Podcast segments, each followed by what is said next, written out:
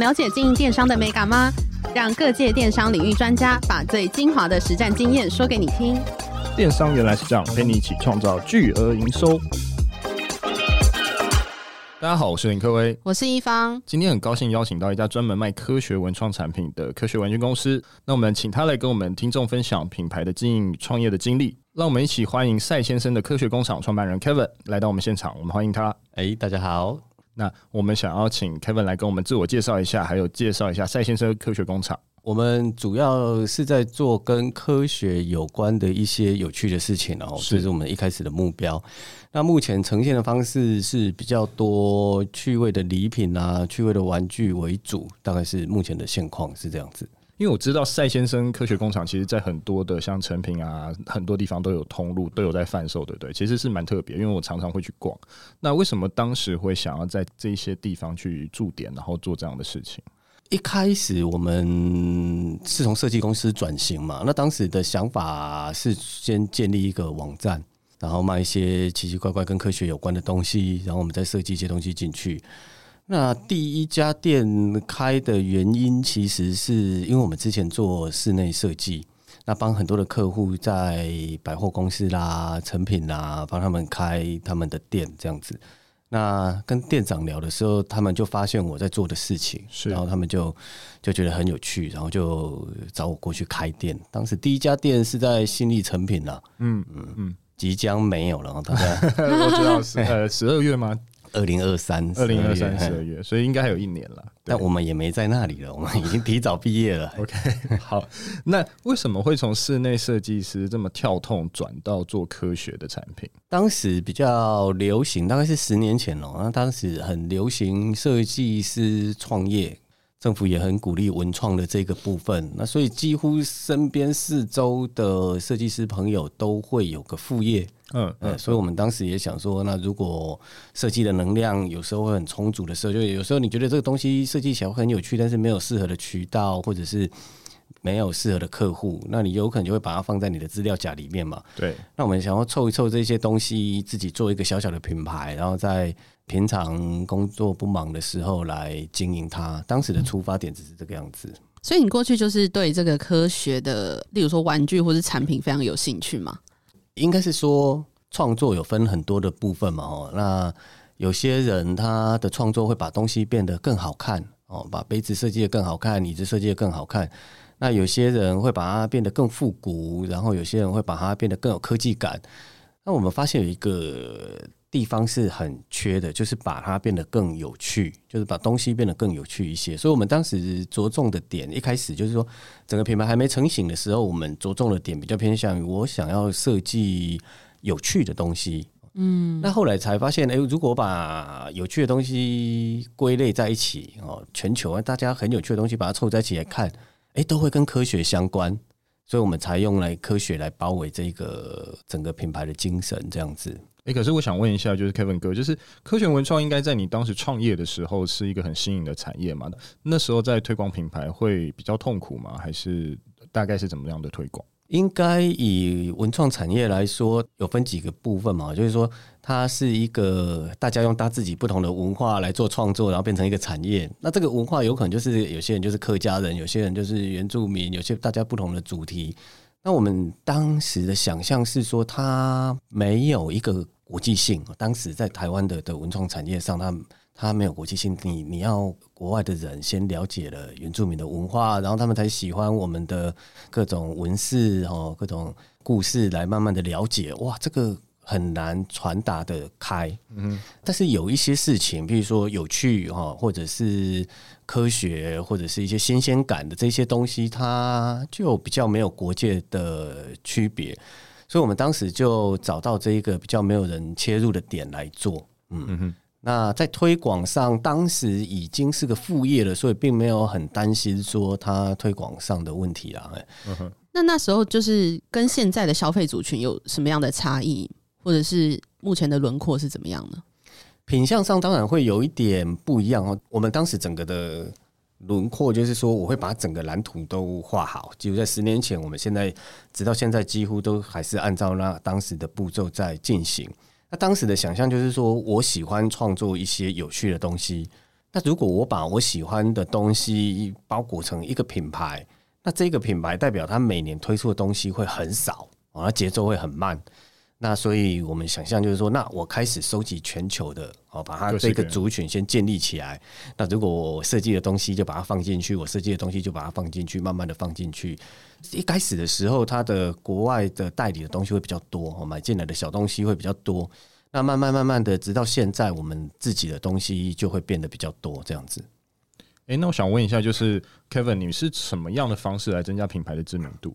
在这一个部分，我们不能说我们做的很好了哈，但是就是我们只能尽量的从各种角度来切入，就是说我们要做的事情，其实是一个把科学有趣的部分推给大家。那它目前用产品的方式来呈现是其中一个部分，所以我们之前也会比较着重在频道的经营，或者是我们在高雄还有开过科学的咖啡厅，嗯，里面都是一些有趣的，有点像是分子料理跟饮料相关的部分，把它萃取出来的这样子的概念，然后还会办一些课程啊，一些奇奇怪怪的各种东西，那目的就是先让大家了解到科学是有趣的这件事情，嗯嗯。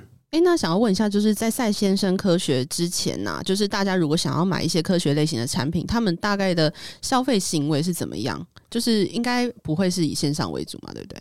我们当时的想法是很任性的、就是说，他这个事情啊，其实当时并没有这一群人，就是大家对这个事情其实是非常陌生的，就是大家以为我们，如果你的想象有可能说，哎，这样子品牌做的有可能会变成是一个教具。嗯，那我们当时着重的市场就是成人了，就是说，如果你是一个文青啊，你会有无印良品的东西可以买，然后你会有有其他的东西可以买。那但是如果你是一个科青呢，你是一个科学青年，嗯，那你是一个科学青年，没有一个能够符合你的期待的品牌啊。哦，你没有那一种可以呈现你个人风格的一些东西，所以我们当时就着重在这一个成人的市场。你如果说是要做市调或者是做案例分析，当时是没有这个案例的，嗯，就直接去冲，对不对？对对对对对。哎，那你有看到国外有没有类似这样科学的电商或网站吗？还是你就是诶想说，哎，可以试试看？应该是说有几种类型是我们很喜欢的公司，嗯、哦，啊，他们在做的事情。主题有点雷同，但是把它换掉的话就可以。有有一个叫叫叫做 ThinkGeek 哦，就是思考的宅男，大概是这样子。嗯、是美国的一个很有趣的一个公司，它专门在做跟有点跟动漫相关的啦，反正跟各种宅男相关的的东西。嗯，那日本也有一个 The Study Room 哦，他做的就就也是科学类的比较多，但是会偏教具一点点这样子。那很遗憾，这两家公司现在都不在了哦。所以，哎、欸，那我想问一下，就是这家品牌的设计都是由您发想吗？还是是如何发想的？设计的这个事情的发想啊，它是我们整个的初衷，就是说我们为什么会做这个品牌的原因，就是公司有一个人他很奇怪哈，就是我本人。嗯，那他想要做一些奇奇怪怪的事情了嘛？哈，所以这个事情。品牌的产品类的东西几乎是我最核心的工作的内容。以设计师来说啦，因为我们之前都是做设计产业为主。以设计师来说，会有一个方法论啊，它会比较长篇，就是说你到底要怎样才会避免你的灵感的枯竭哦？因为因为你每次来，你客户都不同，你不能来跟他说我没有灵感，你再等我几年呢？所以我们会有一定的灵感的产出的方法了哦。那简单的来说的话，都是比较偏向于多做记录。我们从以前到现在，我们大概设计了以赛先生的这个品牌来说，我们帮他大概做了五百个商品了。哇，这么多！然后理论上，他每年都要还要生出很大量的东西嘛，所以他这几个节奏是不能等到你有灵感才进行，或者是久久来一个大卡司大制作哦，因为往往那种东西又不太会卖。那我们的做法就比较偏向，我会把所有要做的或有疑问的，或者是卡在的东西，就每一个东西都会有一个资料夹，就会把它记录得很完整。那有点像是推钱币的机器，你有看过那种游乐场有一个钱会叠高高的，然后你投一个硬币进去，它会往前推一点点，再投一个硬币，它会往前推。如果你投的硬币够多，它会把所有的钱都推出来那种。那我们就是等于是这样，有一支尺一直往前推，然后有一些资料夹，它会慢慢的成熟，然后它就会就掉出来，我们就把它完成。有时候有可能是制作上技术的问题啦，有时候有可能是。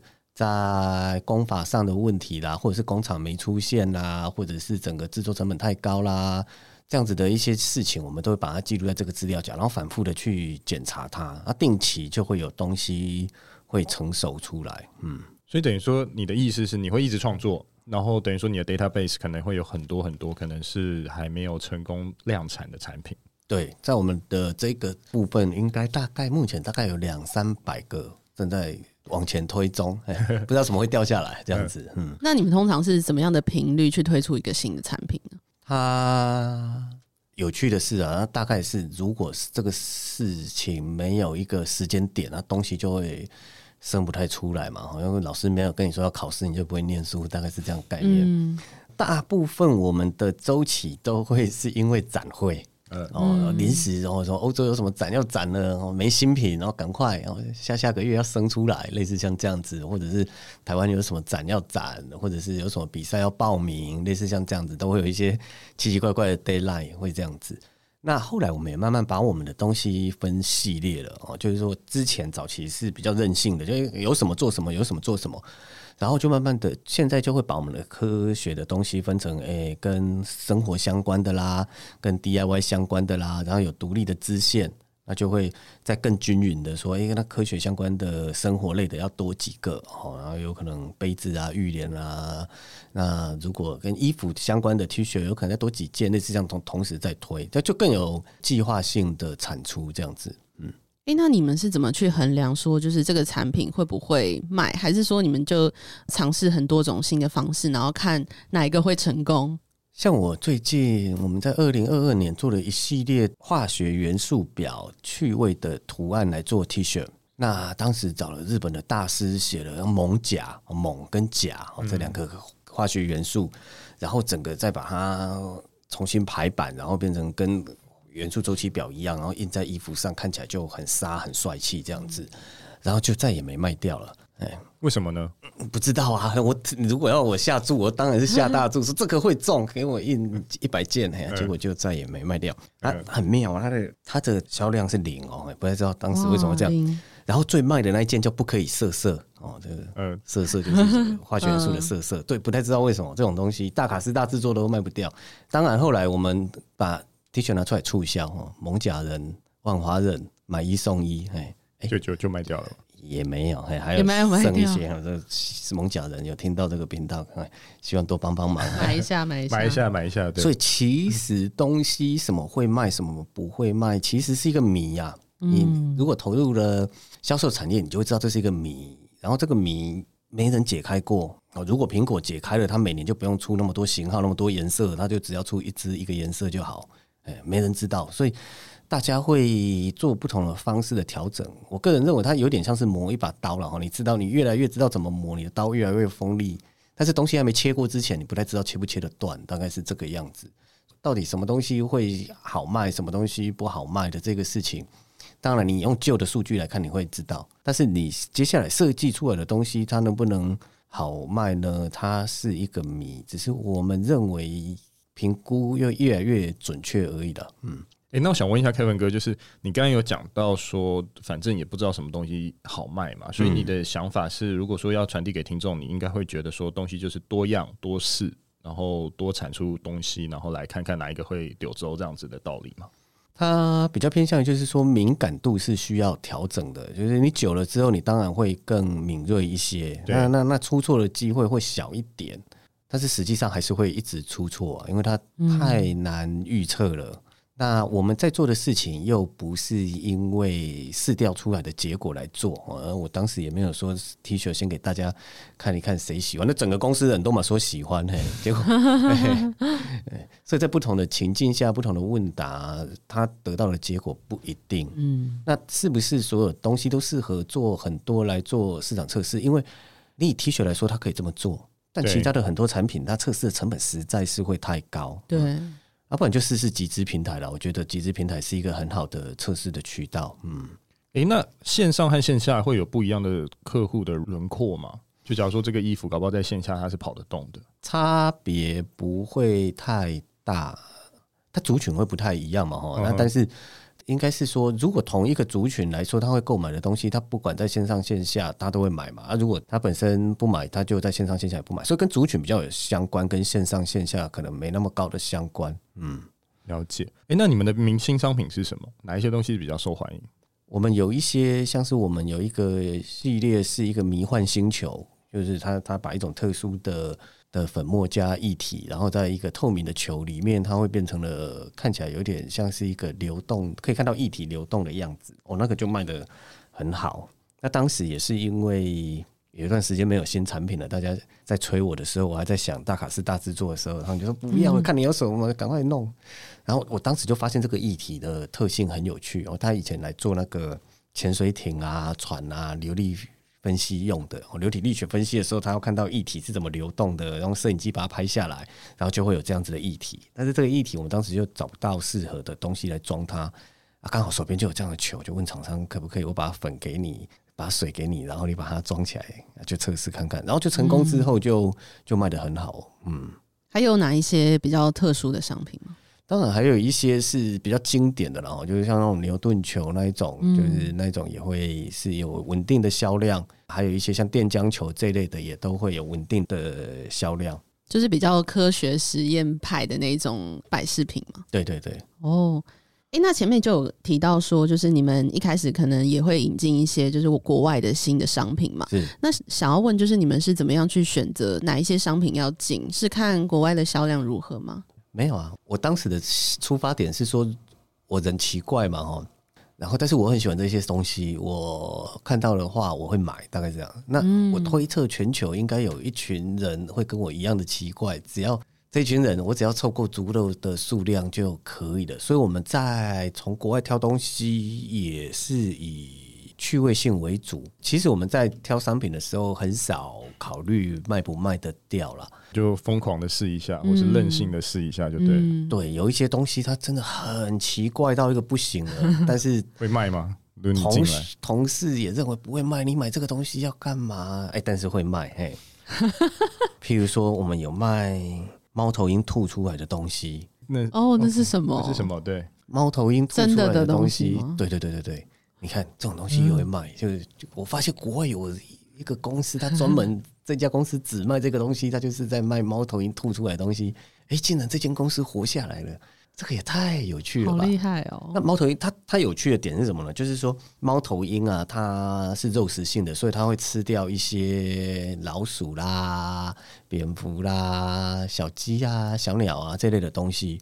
那它吃下去之后呢，它会把它没有办法消化的，比如说骨头啦、一些羽毛啊，把它包成一个有点像茧一样哦，然后再把它吐出来，嗯、叫食茧，然后它再吃下一餐啊。他们就在养殖猫头鹰的地方的底下开始捡这个东西，然后消毒之后卖给消费者。酷哦！啊，你买到之后呢，他就给你一个夹子跟镊子，然后你就慢慢的把它挑开，啊你就会挑出那一只动物的骨头。然后再把这个骨头重新拼回来，看看你能拼成诶一只青蛙哦，类似这样一只小鸡，哦、一个小朋友啊，没有不会有嗯小朋友这边，但是就是有点像 CSI 一样，它是一个活生生的。以前会有那种恐龙挖掘，有没有一个石膏，你敲敲敲敲敲出一只塑胶的恐龙，但是这个不一样，你是真的挖出一个有点残缺，但是又有一点完整的一个骨头的一个东西。哇，超酷的！卖得掉这个东西卖得掉，很像那种实体的拼图。对对对对对对对，嗯。哎，那想要问，就是像这样子进口国外的品牌的产品的，会占大概你们总体的产品多少百分比呢？目前来说，应该占百分之六十。嗯，我们自己的产品应该占百分之四十。那大概卖的程度会哪一个品相比较多呢？都有哦，都有，都有，它它它都是一个很冷门的一个东西了，嗯，但是就是我们就是发现有这样子的族群，然后这些人他其实没有办法透过其他的渠道买到了嘛，因为他他只在太冷门了，大家有可能有一些东西他有看过，他根本没有知道有人做过，或者是有人在卖，嗯。嗯，所以这类型的东西它是冲动型消费嘛，就是诶、欸，假如我看到一个呃猫头鹰吐出来的东西，我觉得诶、欸、好酷，我就去买。它是类似冲动型消费，还是它是这个固定的体验，它会一直回来回购的一个感觉？看单价，它有一些东西会非常的高，像我们有回力标，有一一两百块的回力标，嗯，但是也有两万块的回力标。我两万块的回力标很难冲动消费，嗯嗯，但是它也没卖掉。哎、欸，那它的差别是什么？它它两万块，它是回来是更快吗？还是两万块回力标很厉害？它碳纤维做全球限量三十组，嗯，也是像这样子，嗯哦，然后它整个盒子啊都是做的非常的精美，然后再附一个 USB 给你。但 USB 里面是什么？我也不知道。USB 要干嘛？不知道，我也不知道。还没有新的时候，我没有把它插进去看看它 USB 到底是什么。嗯，但是就哎，回力标卖掉了，回力标卖掉了。还有一个两万块的杯盘，哎，还没卖。哎，也是碳纤维的，也是全球限量三十组。了解。哎，那我想问一下 Kevin 哥，就是你们目前也有开设科学的体验课程，那为什么当时会有这样的规划？那成效大概是怎么样？因为我们在店面的形式有几种。一种叫做赛先生科学工厂，就是说，如果在百货公司里面或者在成品里面会看到的样子。那后来我们在松烟文创园区那里，它刚好有一个在古迹那边有一个新的，也不是新的位置，就是说它古迹里面有个位置，那位置还不错。那我们想要进去的时候，我们觉得这个位置没有那么适合赛先生科学工厂。那我们心中有一个风格是很想尝试一下的，所以我们在那里做了一个非常复古的科学东西的店，专门就找一些比较古老的科学的相关的东西。那店名也不叫赛先生科学工厂，我们把它叫做小猎犬号。嗯哼，这一家店就会卖一些跟古老的一些植物啦，或者是生物啦、标本啦这类的东西相关的一些有趣的东西。我们就开始从就古老的科学里面去找灵感的时候，发现有一些东西它适合做成课程，适合做成体验。就是你可以测试一下两百年前的人如何把植物种在密闭的罐子里面，然后植物不会死掉，然后有可能可以活五六十年，然后有可能日后你如果要移民火星，有可能要靠的也是这个两百年前的技术，大概是这样子的一个。体验的一个有点像说故事一样，然后让他体验，然后得到一个东西。然后这种东西，我觉得在前期我们刚才说到，就是说我们并不是说一定要着重在商品，我们核心的精神还是希望。大家能够多了解科学是有趣的这个事情，所以我们会用各种不同的方式来做。所以课程其实也是一个有趣的方式之一啦。嗯，诶，那就是除了课程之外，你们也有经营一些就是社群媒体嘛？那可以跟我们分享一下，就是有哪些社群媒体，以及你们在社群媒体做了哪些事情？理论上。当然，脸书当时之前有流量的红利嘛，那当时啊，所以脸书是一定要的嘛。那后来我们就开始做一些直播，在脸书上进行直播，然后就养成了一批铁粉哦。因为直播的互动会非常的直接嘛。那直播完之后就说，哎呀，这已经是拍成了东西了，那那就把它开始做成影片，然后我们就开始做 YouTube 的这一个部分。嗯，所以就慢慢的这样子，按照这样子的周期来进行。嗯。哎、欸，那我想问一下，就是 Kevin，就是赛先生开始到成品设柜的时候，是什么样的因缘际会下去开实体店面的？当时的初衷也是，就人家来找我们，因为那个时候有一次是苹果日报的报道，嗯，他报道了之后，在圣诞节前，然后就那个时候苹果日报大家很爱看嘛，刚好在跟在进柜的时候，跟楼管在聊的时候，楼管就说有一个这样新的品牌。因为我当时的身份两个是切的非常开的啊，就室内设计公司这边跟跟赛先生那边大家互相都不知道这样子。啊，那他们才发现是我们，嗯，哎然后他发现哎，这个品牌原来是你们，那那赶快这个位置留给你们，然后就就再聊一聊，然后就在成品那边就留了一个位置给我们，叫我们过去这样子。Kevin 哥，我一直很好奇，就是赛先生的那个 logo 是你本人吗？对对对对对，所以是你画你本人的侧脸，是对吉祥物，哎，这样子就不用再找人扮那种充气娃娃，什么都不用做了，哎，直接，只是怕日后空飘走就比较麻烦，所以就没有办法表演空飘这件事情。所以这也是为什么你以前见过你胡子也没有刮，也是因为就是因为这是你的 signature 之类的哦，每每天都要。刮了，嘿！如果从以前都没刮到现在，现在已经不是这个造型，嘿。慢慢的，这个胡子跟头发都会变白，所以这个 logo 要慢慢的修改，嘿修修白一点。对对对对，了解。好，那还是想问一下，就是文创产品会遇到仿冒的问题吗？嗯，会不会哈？嘿，丢。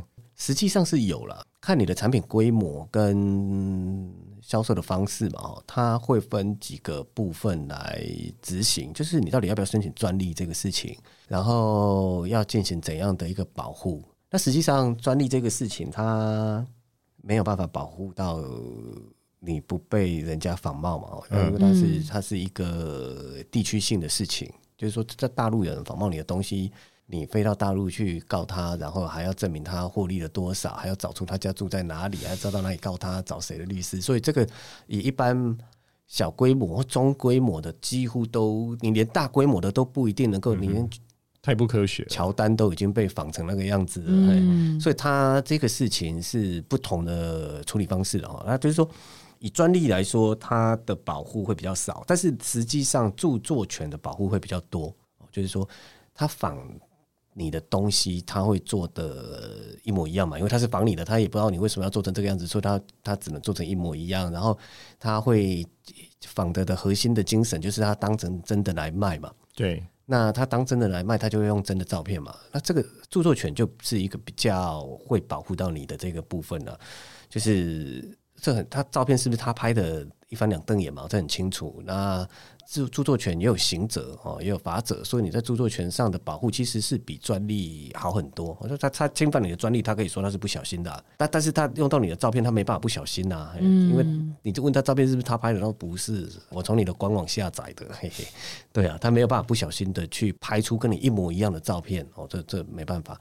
所以我觉得在这样子的保护下，以台湾的市场来说，它当然还有一个好处，就是你用舆论的压力或道德的压力，他大家会知道这个是仿冒。的，嗯，但是如果以全球市场，有一些地方它就是已经没有办法控制了。以大陆的市场来说，你东西被仿冒了，你要你要怎么处理？那是另外一集了哦。欢迎期待。哎、欸，所以赛先生科学之前是有遇到这样的事情的吗？有啊有啊，我们的很多东西哦。在大陆都会有仿冒的问题，嗯嗯嗯，这就就像我刚才说的，就是说我们会在发现了这样子的事情之后，我们大部分的处理的方式都是用著作权来处理了，嗯嗯，因为他用的会是我们的或者是商标法啦，有时候他会连 logo 都抄了嘛，哈，哦，呃，不多，但理论上它终究还是要改一下嘛，避免它真的被整个。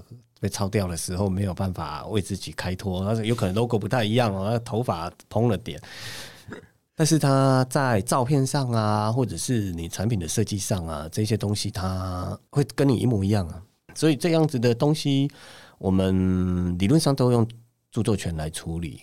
嗯，诶，那我想问一下 Kevin 哥，就是你们目前有针对国外市场做什么样的布局呢？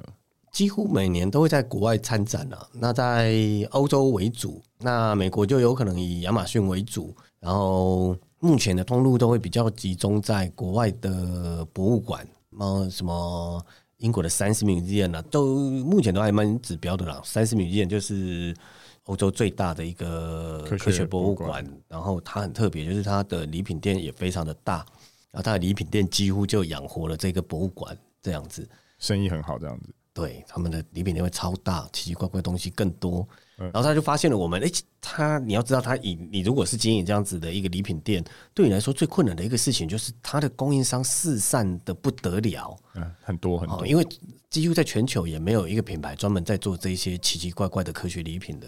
那他找到我们之后，就会发现，哎，竟然有一家公司，他就全部都在做这一些东西了。所以，所以就就我们就跟他有一些合作，然后。博物馆的好处就是，博物馆的朋友都是博物馆啊。就后来荷兰也看到，尼莫看到就说：“哎、欸，哎、欸，你们那边在三十米就有上家，有有有有有啊！”日本的博物馆也看到，也这样子，然后绕来绕去，哎、欸，美国的那个 MoMA 也看到，MoMA 说：“哎、欸，真的我也要。”啊，MoMA 就下了一批很大的单，这样子。啊，结果疫情就来了，哎、欸、，MoMA 就说：“哎、欸，拍谢，我们最近没有开哦。”哎，啊，那要怎么处理呢？那时候就直接暂停了吗？没开也没办法进货了，所以他就说：“那、嗯啊、这样子好了，香港的 MoMA 有开，那整个订单再把它移到香港的 MoMA，移来移去这样子。啊，后来美国 MoMA 也开了啦，所以他就是说，我发现这些博物馆的族群，他们其实都是不同的年会啦，不同的展览，其实他们其实是一个比较紧密的团体啦。嗯，所以我们在海外的博物馆里面，其实是能见度还算高，这样子。”哎、欸，所以就是国外的买这种科学的产品，主要都是以就是博物馆为主吗？礼品店，他们的礼品店，嗯嗯，哦，哎、欸，那 Kevin 给我想要多聊一点这个博物馆的通路。你对这样子博物馆通路，假如说听众朋友他如果有适合的产品，他这样好打入吗？还是他要怎么样去做到？就是展会多做一点，才有办法被看到。我们只是刚好运气好了哦，因为其实很多的博物馆通路，它只是一个指标性，不管像之前的 MOBA 啦，或者我们之前英国的 V&A，我们很想进去，弄了很多次提案都没过，嘿，所以这不一定，它这个真的是很为难哦。但是博物馆通路来说，它实际上它只是听起来相对有指标厉害而已，那实际上它对公司帮助会有多少呢？它其实不多。哦，他他你要想象，他还是一家店，他跟我们在台湾成品开一家店，然后有一个柜子，然后放其中的某一个品牌一样，它的量其实不会是太多。我只是听起来很厉害，但是但是对于公司的营运，它其实就是说知名度会好一些哦。那所以你的商品如果它没有很适合，所以或者是说你的商品就算在博物馆里面，也不会对你的目标客群有加分的效果。哦，那那他就不一定一定要进去。呃，它只是一个巧合，那只是说刚好我们的族群觉得博物馆是一个指标型，那不然大家也不会想说博物馆是一个指标型的一个一个一个店嘛，哦，大家有可能想的是其他的通路，他们的其他的百货，所以都所以大家的目标不太一样，那只是说刚好我们的这个事情，博物馆的通路对我的这个品牌很适合，然后我的。一些一些经销的买家啊、代理啊，他们觉得，哎，这样子是对整个品牌形象有加分的。嗯，不然博物馆的通路，它其实在销量上，它也就是一个店而已。嗯嗯嗯。哎、嗯，那蛮想问，就是在你们的就是线上通路上面，会有看到这些像是可能国外认识你们的一些买家的一些会员资料吗？哎，你的意思是说，我们看不看得到？因为呃，你们会在博物馆就是有铺一些通路嘛，就是多少会对于知名度有一些些的帮助。如果帮助不大的话，可能还是会有一些些。那就是在你们的网络通路上面，有没有看到一些就是像这样子国外的买家进来呢？因为经营公司最核心的一个事情就是资讯的收集嘛。那所以我们在国外的展会上也是一个架了一个特殊的平台。就是说，你如果是一个买家，你就到这个平台上面去下单，类似像这样，我会寄到你的店里面，寄到你的哪里，类似这样啊，他他就得要留下他的一些资料。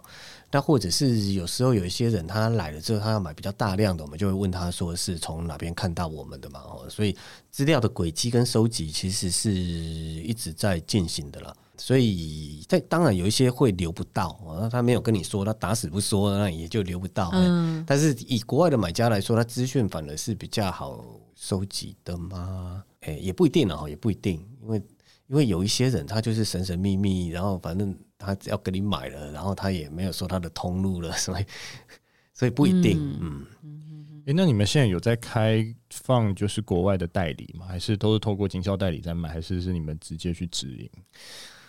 我们是处于一个开放的状态了啊，就是说，如果有听众有兴趣要把我们带到其他国家做代理、做总代，我们都没有什么问题嘛。那只是说这个角色不常出现，就是大家对我们有可能有兴趣，但是实际上会面临的一个问题，就是他对于这样子的渠道也很陌生。就我们因为是我们自己亲身经营，在台湾是几年嘛，那你想象一下，如果他本身就是做一个代理的，然后他要跟我说他本身就代理一个科学的一个礼品品牌，没有啊，实际上没有这个品牌，所以代理这代表他之前没有代理过，所以他有可能对通路没有那么的熟悉。那所以还有一个问题就是，他本身代理的产业有可能也不同，有一些是他他平常都是在做文具类的哦，有一些人是他平常都在做玩具类的，或者是他。平常都在做礼品类的，但是很少做的事情太冷门的一个缺点就是这样子，我没有这样子的代理商，所以我自己也不好找，我要写开发信也不知道给谁，因为这个事情实在是太少了。然后代理商看到了之后，他他的心中的评估也是因为他有可能会有一点陌生，他代理这个品牌，他不再知道哪一些通路，因为有一些代理商他有可能根本没有跟博物馆接触过啊，或者是跟一些。大家想象中的店，然后有一些人他都已经有文具了，所以他可以卖给文具行什么的。但是他心目中的一些店，哎，瓦里赛先科学工厂这些东西到底要塞去哪里？嗯嗯，比较没有想到，或者是比较没有那个轮廓。嗯，不过大家如果有兴趣的话，可以找我们聊聊。对对对对，开放聊聊。嗯，哎，那就是在国外的销售上，就是你们有做哪些行销吗？还是目前就是以呃，您刚刚讲到的，就是实体通路或者是展览展会这样子一个行销方式？国外的话，会有一些固定，那叫网红吗？嗯，年纪都很大呀，对，年纪大也可以是网红，哦、老老网红类的，老网红，然后会固定的开箱奇奇怪怪东西的一些老网红，哦、那这一些人都会找我们拿东西，所以大概我们的一些知名度大概都是会忽然间起来，忽然间起来，有时候是真的是查不到，就有一个商品忽然间大热卖，但是不太知道为什么，找也找不到，嗯。嗯，所以他们通常会透过 Amazon 来跟你做下单，对不对？如果熟了之后，会直接找我们啦。嗯，我们看最近有什么新的东西，奇奇怪怪的东西。那不熟的，就是会直接从他们下单之后，他开箱了之后，那有时候就是我们找不到，因为我们在这样子的语言隔阂下。我们很难去发现他们那边发生什么事情嘛？那这样子的事情，就忽然间就会要从客户那边问，他说为什么最近大家都在买这个东西？我平常呢去年都没卖掉，今年一次卖了这么多，类似像这样子，要从客户来断。啊，那客户有些就会跟我们说，因为他们在网络上看到看到哪一个影片，然后我们就会再跟那个人联络，然后再跟他建立良好的关系，这样子了解。那最后想问一下，就是 Kevin，就是赛先生科学工厂未来有什么样的计划吗？我们实际上在做的事情啊，都比较偏向于我们觉得很有趣的事情。但所以有时候它事情会来的非常的突然，像我们的的咖啡店也是，它来的非常突然。我们想一想说，哎，有人要找我们在战乐库那边，啊，位置很大，有点太大。开赛先生科学广场有可能太大，哎呀，把它弄成咖啡店啊，类似像这样子。嗯嗯。那或者是我们刚才说的松烟那一边也是啊，就哎位置还不错，但是很复古，它是一个古迹。哎，那把它弄成了小猎犬号啊，类似像这样子。所以我们的事情有一些都是突发性的啦。我觉得这个是一个很有趣的一个事情。所以短期内的话，实际上我们就会看看有什么灵感忽然间出现，我们就会朝那边走这样子。那未来是否有把店展到海外的计划？嗯，自营的话，我们曾经在上海测试过。是上海的外滩那边有一个地方非常的好，在他们艺术中心那边非常的漂亮，然后位置非常的好，然后他们有上海那边就留了一个非常大的位置给我们，然后跟我们说他会帮我们装潢，柜子什么都会帮我们做好，然后所有系统都会帮我们弄好。我只要跟他们说我们的需求是什么，他说你只要。拎包入住啊，拎包就拎个包包就可以入住了，嗯、然后条件也非常的好，然后整个地区是一个非常高级的一个办公楼这样子，那我们就入住了嘛，在那边，然后他就说你只要出人哦，跟着你的货就可以了，大概是这样子，哎，嗯、啊，他们就出了所有的这些道具啊什么的，哎，结果那边没有人，哎，根本大家根本逛不到，哎，然后也是因为这样子的经验才知道，就是说海外的店的补给线。跟管理的周期其实会太长跟太慢，因为像台湾来说，我们的店面其实都整天都像打仗一样嘛，然后临时缺什么，有可能就拉拉快递就要送东西过去了，然后你的人在打瞌睡，你有可能就要打就要打电话过去跟他说了，或者是有时候你早上起来还会有有百货打电话来，哎、欸，啊你们那个店员人不见了哦，空柜了哈，就赶快我要自己去站在收音机前面，类似这样都来得及，但是。海外的自营的直营店其实是没办法这么经营的，所以我们后来就找隔壁的柜位帮我们管理这个事情，那也就相对顺了一些。所以以这样子的经验来说，我们推测自营的海外店应该是绝对不会出现哦。那代理的海外店就看缘分，哎，了解。今天非常高兴邀请到赛先生科学工厂的创办人 Kevin 来到现场，来跟我们分享品牌创立以及经营的资讯。我们谢谢他，谢谢大家，谢谢，谢谢大家，谢谢，拜拜，拜拜。